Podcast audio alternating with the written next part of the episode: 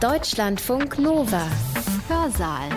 Am 27. Januar 1945 gab es nur noch für die wenigsten Häftlinge des Konzentrationslagers Auschwitz-Birkenau ein großes Aufatmen.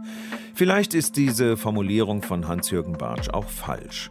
Denn als die 60. Armee der ersten ukrainischen Front das Lager von den Deutschen befreite, waren die Menschen dort wohl kaum in der Lage, sofort zu verstehen. Ohnehin waren nur noch 7600 dort. Mehr als eine Million war bereits ermordet. Und selbst die Befreiung hat nicht jeder überleben können. Und danach, was ist aus Auschwitz geworden? Auschwitz war im besetzten Polen bereits seit 1940 ein Symbol für die Brutalität der deutschen Besatzung, die in Polen tatsächlich außergewöhnlich war. Bereits kurz nach der Befreiung von Auschwitz-Birkenau wurde in Polen die Forderung nach einer Gedenkstätte, nach einem Museum laut. Das Besuchen von Auschwitz-Birkenau war schon immer eine Form von Saisontourismus.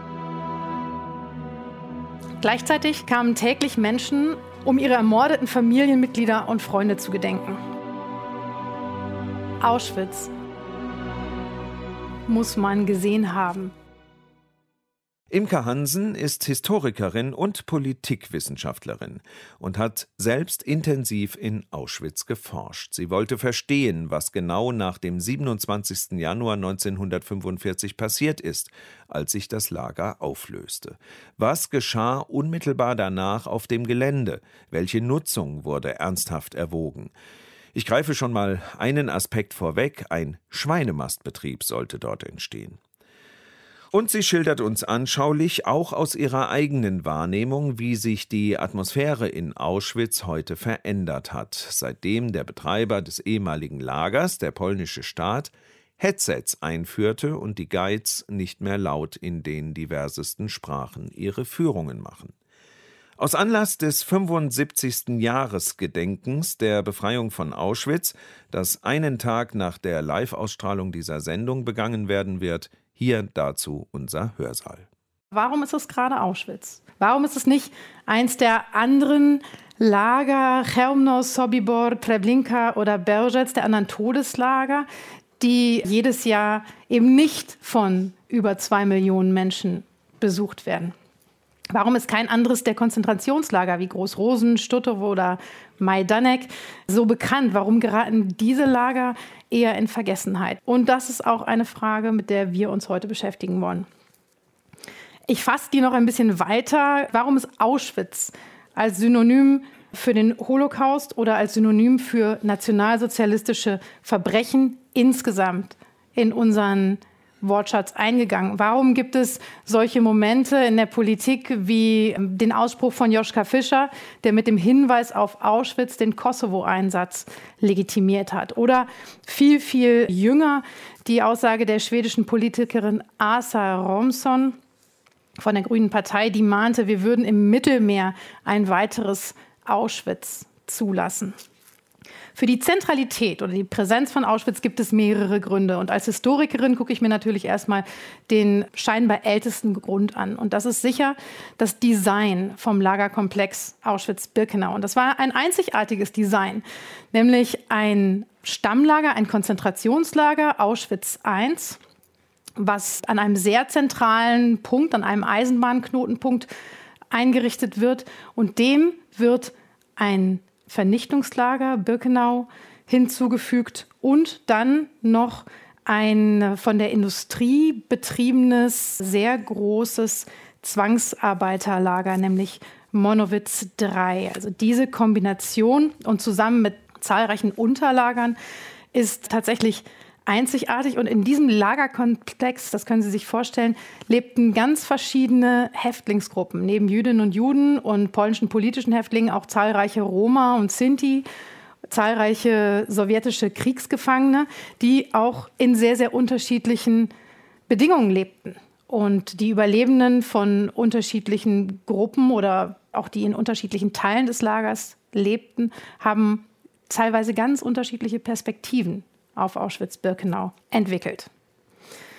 Ich glaube, der Grund, der den meisten geläufig sein wird, ist, dass Auschwitz-Birkenau mit circa einer Million allein jüdischen Opfern, die anderen gar nicht gezählt, das größte aller Vernichtungslager war. Ich denke, hier sollte man noch hinzufügen, dass nach Auschwitz-Birkenau vor allem westeuropäische Juden, nicht vor allem, aber sehr, sehr viele westeuropäische, überhaupt ganz europäische Jüdinnen und Juden deportiert wurden, während in andere Lager, beispielsweise nach Treblinka, vor allen Dingen polnische Jüdinnen und Juden deportiert wurden. Das heißt, von vornherein war die Wirkung hier auf viel mehr Länder verteilt. Über Auschwitz gibt es viele Zeitzeugenberichte. Während es von anderen Vernichtungslagern höchstens ein paar Dutzende gibt, gibt es sehr, sehr viele Menschen, die von Auschwitz-Birkenau berichten können. Und darunter Schriftstellerinnen wie Ruth Klüger, wie Primo Levi und Imre Kertész. Das ist zum Teil dem Umstand geschuldet, dass Auschwitz-Birkenau auch ein Durchgangslager war. Viele Menschen wurden dorthin deportiert, waren da einige Tage, einige Wochen und wurden dann wieder in ein anderes Lager weiter deportiert. Aber dadurch haben eben sehr, sehr viele Menschen und auch viele Überlebende Auschwitz-Birkenau zumindest einmal gesehen. Sie sehen, es gibt eine ganze Reihe Gründe, nämlich dass Auschwitz dort als scheinbar authentischer Ort noch steht. Es wurde nicht zerstört, beispielsweise wie Treblinka oder wie viele andere Orte, sondern man kann da noch sehr viel von den Überbleibseln oder von den mittlerweile konservierten, teilweise rekonstruierten Überbleibseln des Lagers sehen. Und das macht eben auch einen ganz bestimmten Eindruck. All das sind gute Gründe, warum Auschwitz-Birkenau dieses große Symbol geworden ist. Aber diese Gründe geben noch keinen Aufschluss darüber, wie es eigentlich dazu kam, also über die Entwicklung, wie es sich zu einem Symbol entwickelt hat. Und um diese nachzuvollziehen, schlage ich vor, dass wir uns von dem abstrakten Begriff Auschwitz ein wenig entfernen und dass wir uns an den konkreten Ort begeben und im Grunde auch ganz an den Anfang, also an den Tag der Befreiung von Auschwitz-Birkenau. Das ist so wichtig, weil die Weichen für die Bilder, die wir so im Kopf haben, wenn wir Auschwitz denken, die wurden teilweise sehr, sehr früh gestellt. Und deshalb ist diese direkte Nachkriegszeit von ganz besonderer Bedeutung. Danach schauen wir nochmal in das dritte Drittel des 20. Jahrhunderts, wie sich die Bedeutung von Auschwitz da entwickelt hat und welche Gruppen da eine besondere Rolle gespielt haben. Am 27. Januar 1945, wie gesagt, befreite die Rote Armee Auschwitz-Birkenau. Und zweieinhalb Jahre später hat der polnische Staat dort offiziell ein Museum eröffnet, nämlich im Sommer 1947. In dieser Zwischenzeit, in diesen zweieinhalb Jahren, stellt man sich so vor, ja, es ist wahrscheinlich leer gewesen. Aber das Gegenteil war der Fall. In diesen zweieinhalb Jahren war unheimlich viel los auf diesem riesigen Lagergelände. Das fing an mit der Hauptkommission, die Hauptkommission für die Untersuchung der deutschen Verbrechen in Polen, die Beweise gesammelt haben, die eben die Verbrechen der Deutschen dokumentiert haben. Die Rote Armee hat ein Krankenhaus aufgebaut, wo die Häftlinge untergebracht wurden und auch behandelt wurden, die eben zu schwach und zu krank waren, um sich auf den Heimweg zu machen. Und die polnische Verwaltung begann in dem komplett zerstörten Polen so viel wie möglich Überbleibsel vom Lager irgendwie zu registrieren, zu verkaufen, einem neuen Nutzen zuzuführen.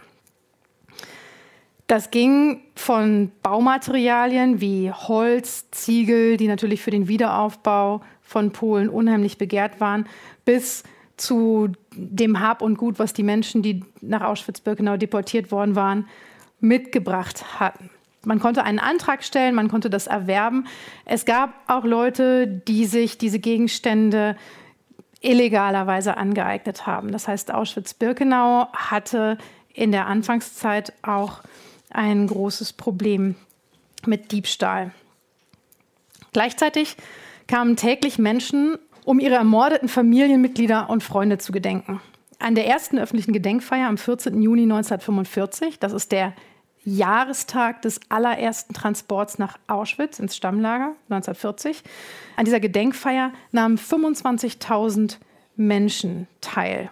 Und allein im Jahr 1946 besuchten circa 100.000 Menschen das Lager, das ehemalige Lager. An Wochenenden konnten das bis zu 5000 Menschen am Tag sein. Denn das Besuchen von Auschwitz-Birkenau war schon immer ja, eine Form von Saisontourismus. Also im Sommer ist wesentlich mehr los als im Winter. Interessanterweise gestalteten bereits in den ersten Wochen nach der Befreiung Unbekannte, und ich gehe davon aus, dass es ehemalige Häftlinge waren, die erste Ausstellung, eine spontane, wilde, kleine Ausstellung im Keller von Block 4. Und zwar ordneten sie auf viereckigen Posten die Habe von Opfern von Auschwitz-Birkenau an, und zwar nach der Art von Gegenständen geordnet. Jeweils eine Art auf einem Podest. Dominiert wurde der Raum von einem großen illuminierten Kreuz. Es gab Diskussionen, ob dieses Kreuz die Funktion hatte, von vornherein die Ermordung der Jüdinnen und Juden und damit Auschwitz als einen zentralen Ort dieser Ermordung zu christianisieren oder irgendwie an die Seite zu drängen. Aber ich glaube ehrlich gesagt, dass in diesem Moment, ganz am Anfang, das Kreuz da einfach der Ausdruck des Bedürfnisses war, zu kennzeichnen, dass hier Menschen gestorben sind, dass es Opfer gibt. Es waren ganz offensichtlich polnische ehemalige Häftlinge, die das gestaltet haben und die zu dem Symbol gegriffen haben, was für sie am ehesten mit Tod zusammenhängt. Und das war das Kreuz. Ungeachtet der Intention, die dahinter stand, war es natürlich ein Symbol, welches einen großen Teil der Opfer, nämlich die Jüdinnen und Juden aus ganz Europa, nicht repräsentierte. Viel erstaunlicher an dieser ersten Gedenkinitiative finde ich aber ihren unheimlichen Einfluss auf zukünftige museale Darstellungen. Denn diese spontane Idee der Anhäufung von Gegenständen auf separaten Podesten, entwickelt von Menschen, die weder Künstlerinnen sind noch Museumspädagoginnen, die bestimmt die Hauptausstellung bis heute. Einige von Ihnen kennen es sicher von Bildern, vielleicht sind auch einige von Ihnen bereits in der Gedenkstätte Auschwitz-Birkenau gewesen. Mittlerweile sind diese Gegenstände hinter Glas aus pragmatischen Gründen. Aber es ist immer noch genau das gleiche Konzept, dass gleiche Gegenstände separat präsentiert werden. Bereits kurz nach der Befreiung von Auschwitz-Birkenau wurde in Polen die Forderung nach einer Gedenkstätte, nach einem Museum laut. Und das ist auch kaum verwunderlich, denn Auschwitz war im besetzten Polen bereits seit 1940 spätestens seit 1941 ein Symbol für die Brutalität der deutschen Besatzung, die in Polen tatsächlich außergewöhnlich war im Generalgouvernement. In dem 1940 für die Unterbringung von politischen Gegnern eingerichteten Lager waren zwischen 1940 und 1942 fast ausschließlich polnische Bürger und Bürgerinnen inhaftiert. Und in der polnischen Gesellschaft galt es daher als Ort der Gefangenhaltung des Widerstands der im Selbstverständnis eine unheimlich wichtige Rolle spielte. Und das hat nicht nur damit zu tun, dass er sich eben gegen die deutschen Besatzer richtete und für ein selbstbestimmtes Polen kämpfte, sondern auch mit der nationalen Meistererzählung von Polen als Christus unter den Völkern, dessen Leiden und Kampf auch andere Völker von der Unterdrückung befreien werde. Die Inhaftierung des Widerstandes verband Auschwitz ganz direkt mit diesem Mythos vom polnischen Märtyrertum. Und Sie können es sehen an einer Installation der ersten offiziellen Ausstellung von 1947, wo eine Urne mit Asche verbunden wird mit dem gestreiften Stoff der Häftlingskleidung, mit den Dreiecken, die die Häftlinge als Abzeichen tragen mussten, und mit einer Dornenkrone, die davor liegt, also dem Zeichen für Martyrium. Auschwitz als Symbol des polnischen Leidens war so stark, dass es auch die massenhafte Ermordung von Jüdinnen und Juden in Birkenau überdauerte im gesellschaftlichen Diskurs. Und das zeigt unter anderem auch ein Brief von Bürgern der Stadt Oświęcim an den angehenden Präsidenten Bolesław Bierut mit dem Ziel, sich für die Einrichtung einer Gedenkstätte einzusetzen. Auschwitz, so schrieben sie, ich zitiere, war ein Lager, in dem mehrere Millionen Polen umkamen. Ein Lager, dessen Name im Laufe weniger Jahre zum Symbol der Vernichtung wurde, zu der der Nationalsozialismus Polen verurteilt hatte. Ein Symbol der Bedrohung und des Leidens, ein Symbol der Opfer und der Aufopferung derer, die um Polen kämpften. Die blutende und mit der Asche der Märtyrer vermischte Auschwitzer Erde erfordert die Fürsorge des Staates und der Gesellschaft. Diese Erde muss für alle Zeiten Eigentum des ganzen Volkes bleiben und ihrer muss würdig gedacht werden. Die Akzentuierung des polnischen Schicksals und die Verehrung des Widerstandes verband diejenigen, die eine neue sozialistische Ordnung in Polen aufbauen wollten, mit ihren Gegnern. Das war etwas, worauf sich in Polen im Grunde alle einigen konnten, auf Auschwitz als ein starkes Symbol für einen wichtigen Aspekt der polnischen Identität und Geschichte. So beschloss der polnische Nationalrat Anfang 46 in Birkenau eine Gedenkstätte einzurichten. Und dieser Entschluss war am Anfang keineswegs unumstritten, denn im zerstörten Polen gab es sehr viele, die sagten, dieses riesige Terrain muss einem produktiven Nutzen zugeführt werden. Also da muss eine große Landwirtschaft entstehen. Es wurde eine Schweinemast auf dem Gelände von Birkenau diskutiert. Und es gab andere, die gesagt haben, nein, wir brauchen kein Denkmal aus Stein, wir wollen ein lebendiges Denkmal haben. Es sollte ein Internat entstehen für die Kriegsweisen und hier wollen wir unsere Jugend ausbilden. Die verschiedenen Bedürfnisse und die Anforderungen der in Polen wirklich sehr schweren Nachkriegszeit, die haben sich zwar nicht durchgesetzt, aber die haben die ersten Jahre von Auschwitz-Birkenau in der Nachkriegszeit ganz stark geprägt, nämlich durch ein Nebeneinander von gewerblicher, landwirtschaftlicher und musealer Nutzung. So weideten Jahre, Jahrzehnte lang Schafe in Birkenau und es wurde auch in Birkenau eine kleine Tankstelle betrieben. Und auch im Stammlager drumherum war überall Industrie angesiedelt. Also es war sehr, sehr nah am polnischen Alltag und dadurch gab es auch eine ganze Menge Konflikte. Von den Konflikten waren vor allen Dingen die ersten Mitarbeiter betroffen, die allesamt ehemalige Häftlinge waren und die mit sehr viel Idealismus da an die Arbeit gegangen sind und auch das Gesicht der frühen Gedenkstätte sehr stark geprägt haben. Der Häftling von Auschwitz und ehemaliger Widerstandskämpfer Tadeusz Wąsowicz wurde zum Direktor des angehenden Museums berufen und der hat äh, eben seine Mitarbeiter rekrutiert und hat dabei sehr stark auch auf seine Bekannten aus der Lagerzeit in Auschwitz zurückgegriffen. Neben diesen Mitarbeitern gab es noch einige Autoren, die bei der ersten Ausstellung mitgewirkt haben. Und auch die waren polnische politische Häftlinge. Das heißt, das erste Bild, was geschaffen wurde, war ein Bild, was sehr, sehr stark der Perspektive der polnischen politischen Häftlinge entsprach. Die Einrichtung, also die offizielle Eröffnung der Gedenkstätte, war eine logische Konsequenz aus der Bedeutung, die Auschwitz in Polen für Polen hatte. Gleichzeitig ist sie der wichtigste Grundstein der Entwicklung von Auschwitz-Birkenau zu einem globalen Symbol gewesen, auch wenn diese Entwicklung erst viel später folgen sollte. Ich habe mir die Frage gestellt, wie sich denn die internationale Gemeinschaft zu dieser starken Betonung des polnischen Schicksals verhalten hat. Und in den ersten Jahren, muss man sagen, hat sie sich im Grunde gar nicht verhalten. Es gab relativ wenig ausländische Besucherinnen und Besucher in Auschwitz-Birkenau. Und auch die jüdische Gemeinschaft in Polen war in den ersten zwei Nachkriegsjahren im Grunde nicht an der Gestaltung der Gedenkstätte beteiligt. Und das ist eigentlich verwunderlich, weil der Zentralrat der Juden in Polen sich eigentlich die Erinnerung an die Geschichte, an die Opfer auch ganz deutlich auf die Fahnen geschrieben hat. In Warschau sind sie dem auch gerecht geworden. Dort ist schon 1946 das erste Ehrenmal für die Aufständischen des Warschauer Ghettos enthüllt worden. Und da war auch schon das große Denkmal für die Helden des Ghettos von Nathan Rappaport in Planung. Ein Blick auf den Zeitgeist macht diesen Unterschied ein bisschen klarer. Denn Gedenken fokussierte damals, und das war ein allgemeiner Trend, auf die Helden, auf die Kämpfer, auf den Widerstand. Reine Opfer, die sich quasi nicht verdient gemacht haben, spielten damals im Gedenken noch eine untergeordnete Rolle. Auf die Warschauer Ghettokämpfer konnte man stolz sein und sie boten eine Identifikationsfläche und einen Blick in die Zukunft viel mehr als diejenigen, über die es teilweise hieß, schon damals, sie seien wie die Schafe zur Schlachtbank gegangen. Allerdings fiel Mitgliedern der jüdischen Selbstverwaltung Ende 1946 bei Besuchen in Auschwitz-Birkenau schmerzlich auf, was dafür eine große Lücke war. Dass man im Grunde ohne die entsprechende Vorkenntnis nicht erkennen konnte, dass die Mehrheit der Opfer von Auschwitz-Birkenau, von Birkenau vor allem, Jüdinnen und Juden waren.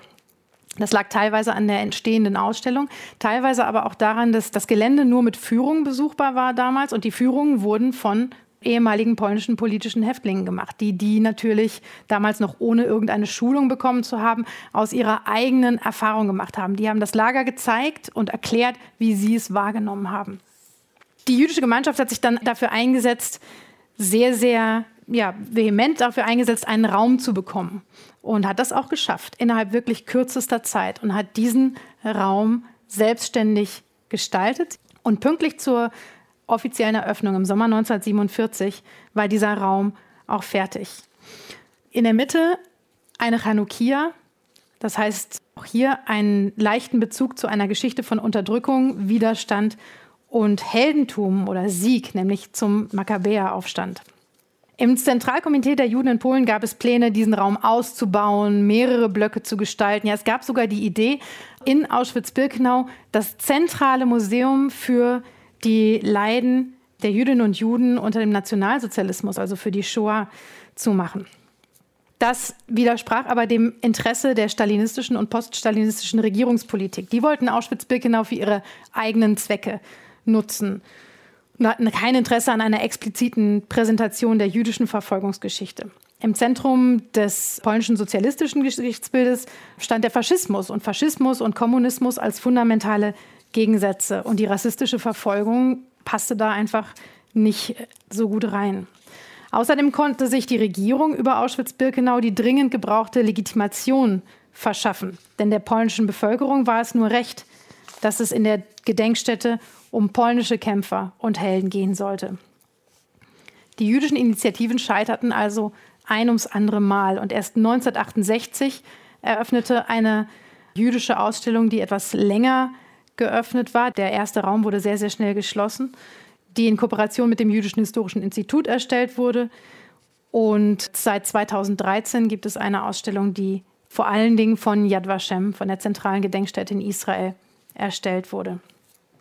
In den 1980er Jahren gab es allerdings durch die politische Wende eine solche Veränderung, dass die Hauptausstellung von Auschwitz-Birkenau, die eigentlich also in der letzten Version von 1955 ist, dass die ein bisschen verändert wurde. Hier wurden Dokumente hinzugefügt, die der Shoah gewidmet waren. Das heißt, das Bild wurde in den 80er Jahren deutlich ausgewogener. Soweit erstmal zum Ausstellungswesen. Wichtig für die Frage, warum Auschwitz so ein Symbol geworden ist, ist ja vor allem, wer besuchte denn die Gedenkstätte? Wer hat denn hier agiert? Wer ist hier hingefahren? Und da fällt auf, dass Auschwitz-Birkenau sehr, sehr schnell ein Ort für Massenveranstaltungen geworden ist. Aufnahmerituale von Pfadfindern wurden hier abgehalten. Internationale Jugendtreffen, Gedenkmärsche, wie zum Beispiel der Friedensmarsch Hiroshima-Auschwitz 1963, alle diese großen Veranstaltungen fanden regelmäßig in der Gedenkstätte statt. Birkenau bietet sehr, sehr viel Platz. Und das ja, ist natürlich auch eindrücklich, wenn man dann Fotos von so einer Veranstaltung inmitten der Baracken und Schornsteine zeigen kann.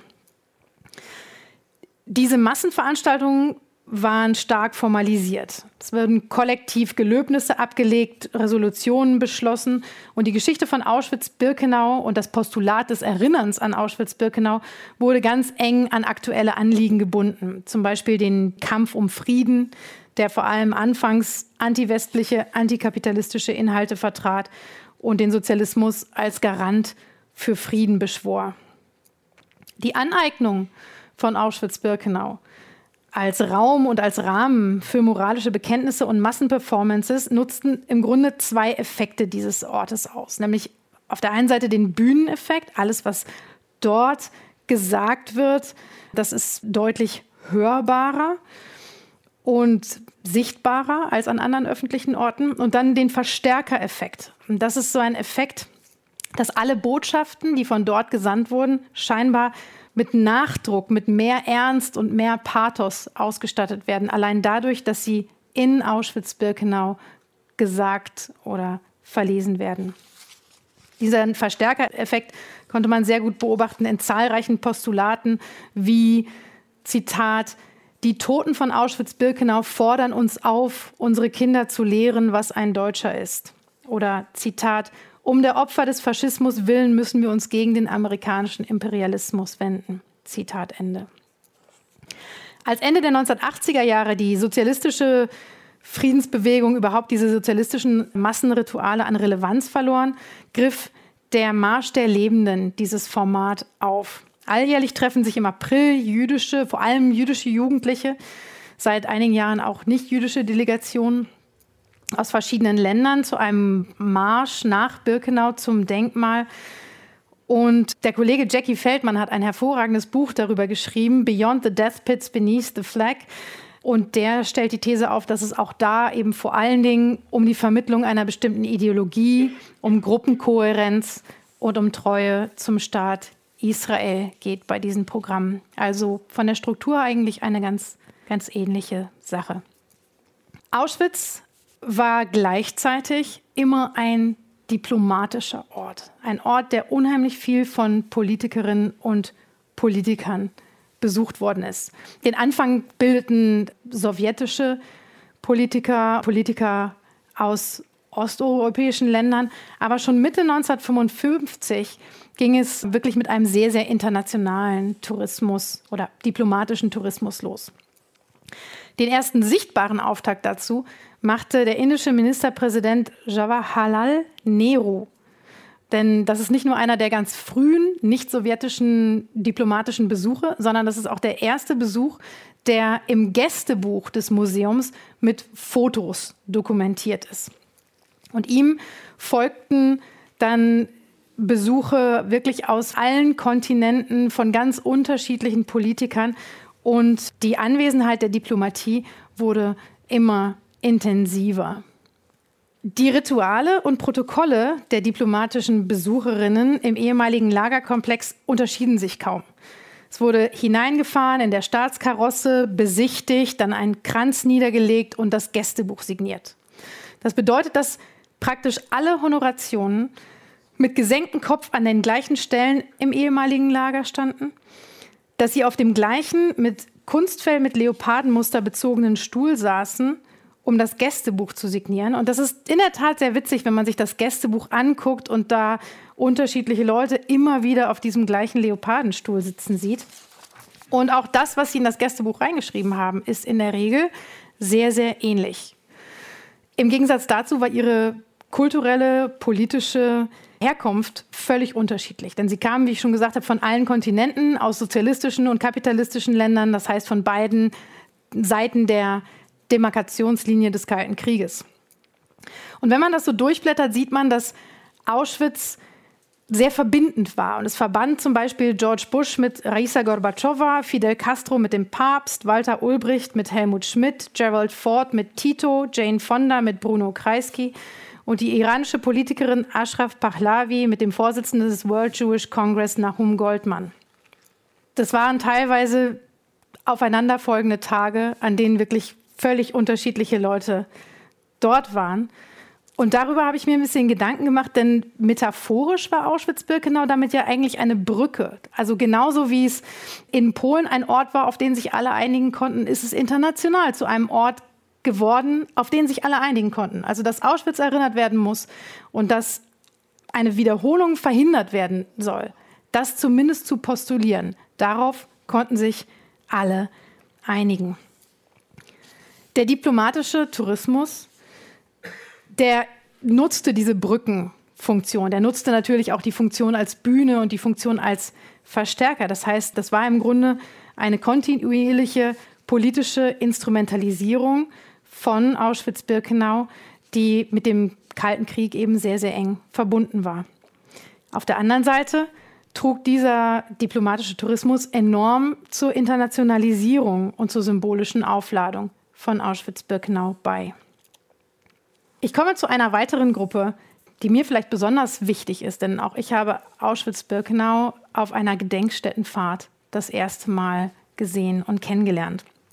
Fahrten nach Auschwitz organisierten von Anfang an polnische Schulen, Universitäten, Betriebe und Vereine bereits wirklich 1945. Und 1947, meine ich, ist das für polnische Schulklassen auch obligatorisch geworden. Bis in die 80er Jahre war es obligatorisch für polnische Schulklassen, Auschwitz-Birkenau einmal zu besuchen.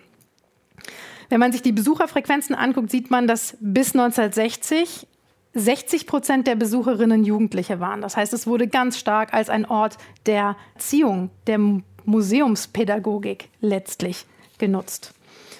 Und auch deutsche Organisationen wie beispielsweise Pax Christi und Aktion Sühnezeichen haben sehr, sehr früh Gedenkstättenfahrten organisiert und sich da sehr stark engagiert. Auf die Initiative von Aktion Sühnezeichen geht auch der Bau der Internationalen Jugendbegegnungsstätte 1986 zurück, die speziell auf diese Gedenkstättenfahrten ausgerichtet ist und auch sehr, sehr gut genutzt wird.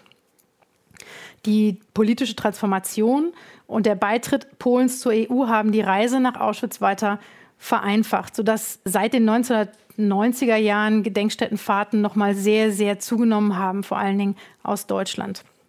Das hängt aber auch mit der Entwicklung des Holocaust zu einem negativen Gründungsmythos der Bundesrepublik zusammen und mit dem gesellschaftlichen und politischen Stellenwert der moralischen Auseinandersetzung mit der Vergangenheit. Auschwitz muss man gesehen haben. So ist der Eindruck in dieser Gesellschaft. Aufgrund dieser Bedeutungsbildung kann es nicht verwundern, dass in Deutschland von einem kollektiven Auschwitz-Besuch einiges erwartet wird. Sie sollen gegen rechtes Gedankengut impfen, Menschen für das Thema Menschenrechte und deren Verletzung sensibilisieren oder zumindest eine humanistische Grundhaltung festigen. Ich kann mir nur schwer vorstellen, dass die Konfrontation mit Gewalt, wenn auch historischer Gewalt, einen läuternden Effekt auf Menschen hat. Und ich glaube auch nicht, dass wir einen Auschwitz-Besuch brauchen, um die Konsequenzen von rechtem Gedankengut zu erkennen. Trotzdem ist nicht zu leugnen, und das habe ich selber auf sehr, sehr vielen Fahrten mit Jugendlichen gesehen, dass Auschwitz-Birkenau von vielen als ein sehr beeindruckender Ort empfunden wird und dass ein Besuch als einschneidendes Erlebnis erzählt wird. Sicherlich gibt es wenige authentische Orte, an welchen uns Gewalt so deutlich vor Augen geführt wird. Ich denke aber auch, dass der kollektive Charakter der Gedenkstättenfahrt einen ganz erheblichen Teil von dieser Erfahrung ausmacht. Das heißt, die Gedenkstätten, die Leute auf den Gedenkstätten fahren, die kommen eigentlich mit einer klaren Intention in einer Gruppe, die sie kennen, mit einem klaren Ziel und einer ganz geregelten Organisation.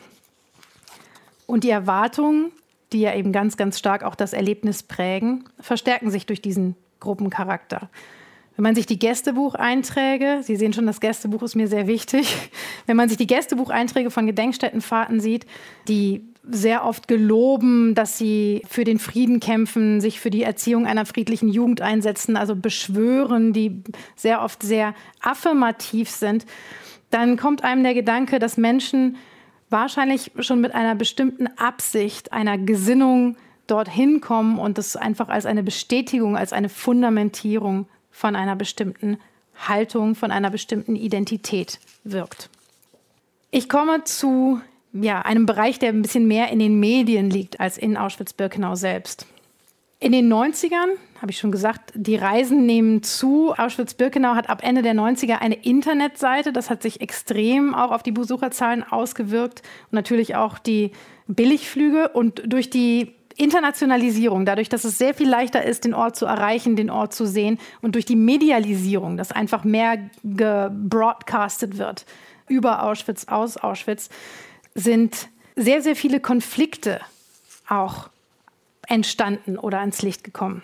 Ich will vielleicht noch mal ein bisschen nach vorne greifen. Das hat eben auch mit einer internationalen Entwicklung zu tun, wo der Anschub aus den 1968ern kommt, nämlich den Nationalsozialismus zu thematisieren und die nationalsozialistischen Verbrechen zu thematisieren.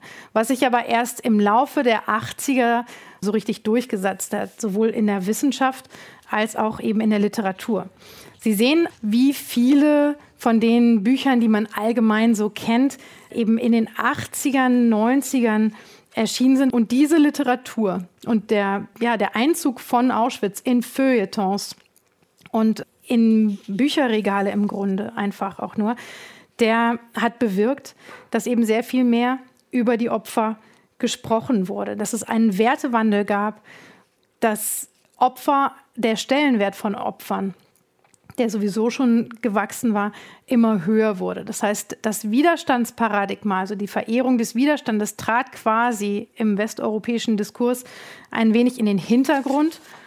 Schien es doch relativ normal, dass ein Besatzungsregime seine politischen Gegner verfolgt.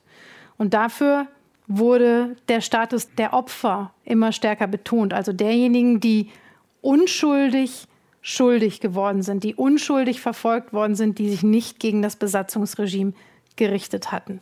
Und damit gewann auch Auschwitz-Birkenau wiederum an Zentralität als einer der Orte, wo genau das vor allem passiert ist.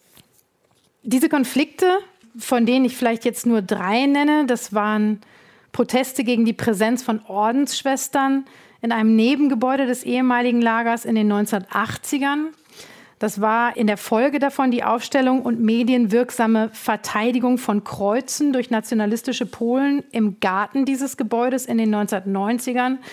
Und dann etwas schwächer noch einmal ein Streit über die Eröffnung einer Diskothek in einer Gerberei, wo Häftlinge aus dem Lager Zwangsarbeit geleistet hatten diese Konflikte, es gab noch viel, viel mehr, aber das waren im Grunde die, die in den Medien am präsentesten waren, die zeigten, dass es auf einmal ein viel größeres Interesse daran gab, was an diesem Ort eigentlich passiert, was für religiöse Symbole dort zum Beispiel aufgestellt sind. Das sind Dinge, die haben im Grunde 45 Jahre lang kaum jemanden interessiert. In Birkenau stand schon seit, ich glaube, 1946 oder 47 ein Kreuz, wo soweit ich das weiß, niemand öffentlich gegen protestiert hat. Aber in den 90ern durch die Medialisierung, durch die große Aufmerksamkeit, kam es auf einmal zu diesen großen Konflikten. Und in Polen erweckte das den Eindruck, als, ja, als wollte man die polnische Souveränität einschränken, als wollte man den Polen ihr Symbol wegnehmen und die polnischen Opfer in Täter verkehren. Und in diesen Konflikten kam sehr viel stereotype Sichtweisen der jeweils anderen vor. Unkenntnis und Vorwürfe führten zu Eskalationen, während Fragen nach den Bedürfnissen und Ängsten der anderen eigentlich kaum zu hören waren. Das war eben ein Kennzeichen von diesen stark über die Medien geführten und von Medien bestimmten Konflikte. Ich möchte jetzt als letzten Punkt noch einmal auf die gewöhnlichen Besucherinnen und Besucher von Auschwitz-Birkenau eingehen, auf den Tourismus in Auschwitz-Birkenau. Die steigende Sichtbarkeit wird ganz klar, wenn man sich die Besucherzahlen anguckt. 2018 sind 2.152.000 Menschen in Auschwitz-Birkenau gewesen. Ich habe das mal verglichen mit den Zahlen vom Anfang, also 100.000 1946, aber auch mit den Verhältnissen. Zum Beispiel waren bis in die 60er Jahre, bis 1960, 10 bis 15 Prozent der Besucherinnen aus dem Ausland. Das bedeutet, 85 bis 90 Prozent der Besucherinnen waren aus Polen. Im Jahr 2018 hat sich dieses Verhältnis nahezu vollständig umgekehrt. Denn 18 Prozent der 2.152.000 Besucherinnen kamen aus Polen und der Rest eben aus dem Ausland. Rund um das ehemalige Lager oder um die verschiedenen ehemaligen Lagerteile, aber vor allen Dingen um das Stammlager, hat sich eine Infrastruktur entwickelt, welche die Besucherströme händelbar macht. Und auch in der Gedenkstätte selbst hat die tägliche Präsenz von tausenden Touristinnen und Touristen sehr viel verändert.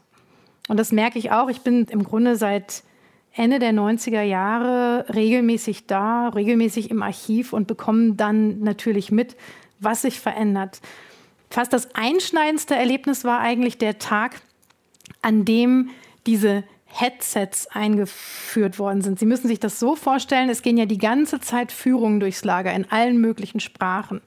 Und das Büro, was ich benutzt habe, das war direkt über dem Krematorium 1. Das heißt, man konnte alle zwei, zweieinhalb Minuten eine neue Gruppe dort hören und einen von den Guides eben in einer bestimmten Sprache die Geschichte erzählen hören.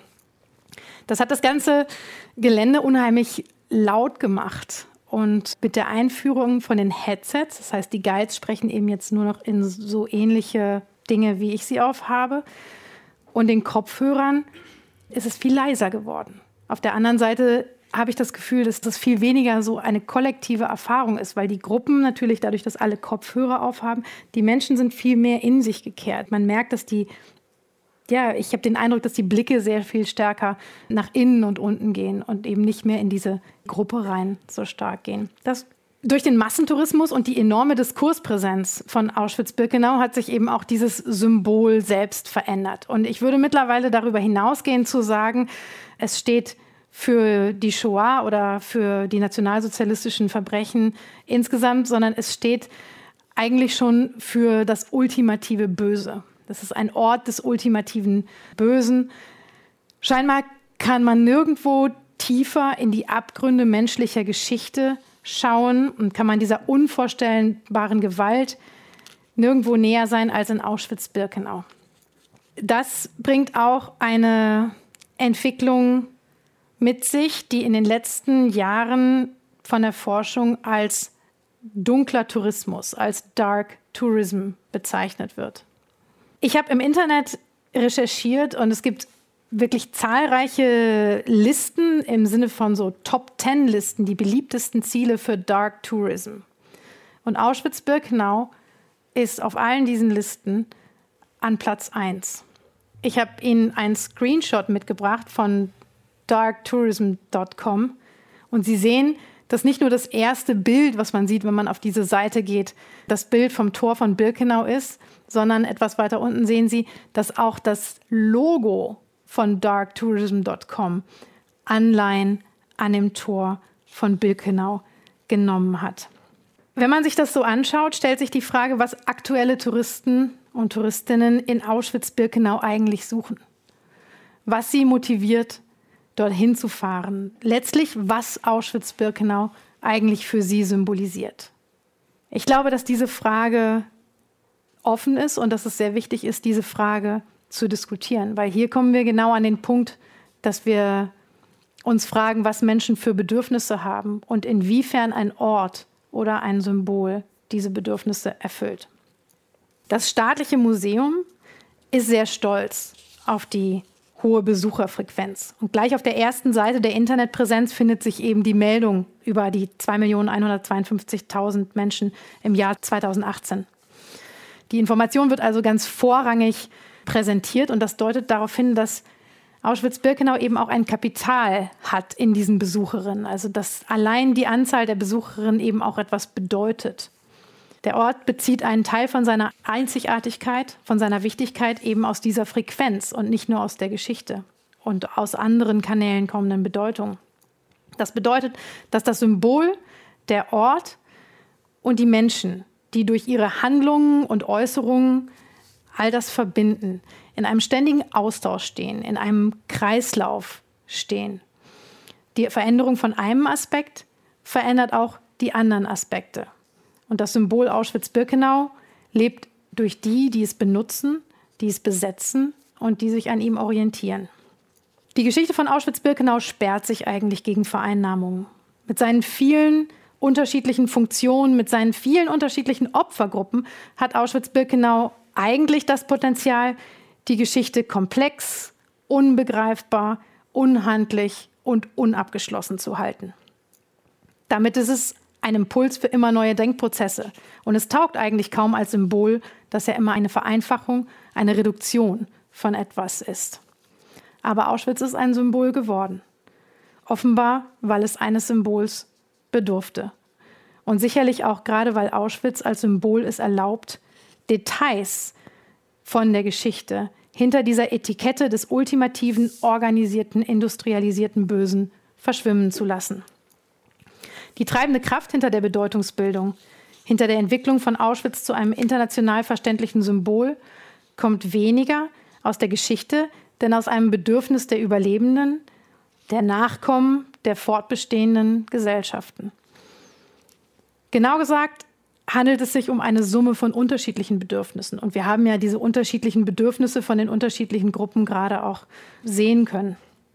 Darunter ist das Bedürfnis nach Identifizierung und identitätsstiftenden Erlebnissen, nach Zusammengehörigkeitsgefühl und Gruppenkohärenz, nach Legitimität, Würde, nach gesehen werden. Aber auch das Bedürfnis nach Ikonografie, nach einer visuellen Fassbarkeit des Unfassbaren, nach Authentizität. Und das Bedürfnis nach einem quasi sakralen Raum, der all denen, die sich dort bewegen und all dem, was dort geschieht, Ernst und Nachdruck verleiht. Und auch das Bedürfnis nach einer Insel der Einigkeit, nach einem etwas, worauf sich alle einigen können, wie es der diplomatische Tourismus im Kalten Krieg gezeigt hat. Ich denke, es ist sehr wichtig, dass wir diese Bedürfnisse sehen und dass wir sie diskutieren, und auch verfolgen, wie sie sich weiterentwickeln, weil davon wird abhängen, wie sich auch das Symbol Auschwitz-Birkenau weiterentwickelt. Ich glaube, es ist klar geworden, dass es für unterschiedliche Menschen ein unterschiedliches Symbol ist, dass es von allen Seiten unterschiedlich besetzt wird, dass diese Symbole miteinander konkurrieren und sich eben auch ganz stark verändern. Das heißt, der Symbolcharakter von Auschwitz-Birkenau stellt uns vor Herausforderungen, im Grunde vor Aufgaben und es ist wichtig, ihn ernst zu nehmen. Bei diesen Herausforderungen gilt es vor allem, den Unterschied zwischen der Symbolik und der Geschichte nicht zu vergessen. Also das Wissen um die Unterschiedlichkeit der Schicksale, um die Komplexität der Geschehnisse in Auschwitz-Birkenau zu pflegen und zu erweitern. Es gilt, Auschwitz-Birkenau nicht zu einer Waffe werden zu lassen, mit der Interessen durchgesetzt und Diskussionen beendet werden. Und es gilt natürlich, die Erfordernisse des Massentourismus mit der Würde eines ganz besonderen Friedhofs in Einklang zu bringen. Vor allem gilt es aber, die Menschen, die dort gelitten haben und ermordet wurden, nicht aus dem Blick zu verlieren. Die Opfer von Auschwitz-Birkenau waren so unterschiedlich in ihrer Herkunft, in ihrer Haltung, in ihren Gewohnheiten und Überzeugungen, dass im Grunde jeder von uns mit irgendjemandem, mit einer Gruppe von ihnen Dinge gemein hat. Ob das der Geburtsort ist, den man teilt, ob es das Lieblingsessen ist oder Ansichten über Liebe und Familie oder der Musikgeschmack. An die Ermordeten als Menschen zu denken, mit denen uns sehr viel verbindet, das bewirkt, dass sie nicht einfach spurlos verschwinden. Nicht in der abstrakten Zahl von sechs Millionen und auch nicht hinter dem Symbolwort Auschwitz. Daher möchte ich zum Abschluss an Steffen Bruchfeld erinnern, der wie Anne Frank im Juni 1929 geboren wurde und der genau wie Anne Frank in Frankfurt-Dornbusch aufwuchs, der sich für Mathematik und Pferderennen interessierte. Nach mehreren Fluchtstationen wurde er im Juli 1942 von Paris nach Pithiviers und am 26. August nach Auschwitz-Birkenau deportiert. Dort ist er am 28. August 1942 ermordet worden. Sein drei Jahre älterer Bruder Edwin, mit dem ich in den letzten Jahren etwa 50 Stunden Interview aufgezeichnet habe, hat mir von Steffen erzählt und von vielen anderen Menschen, deren Spuren damit sichtbar bleiben und dadurch, dass ich das jetzt weitergebe, immer weiter bleiben sollen.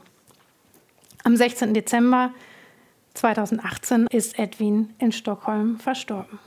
Dankeschön.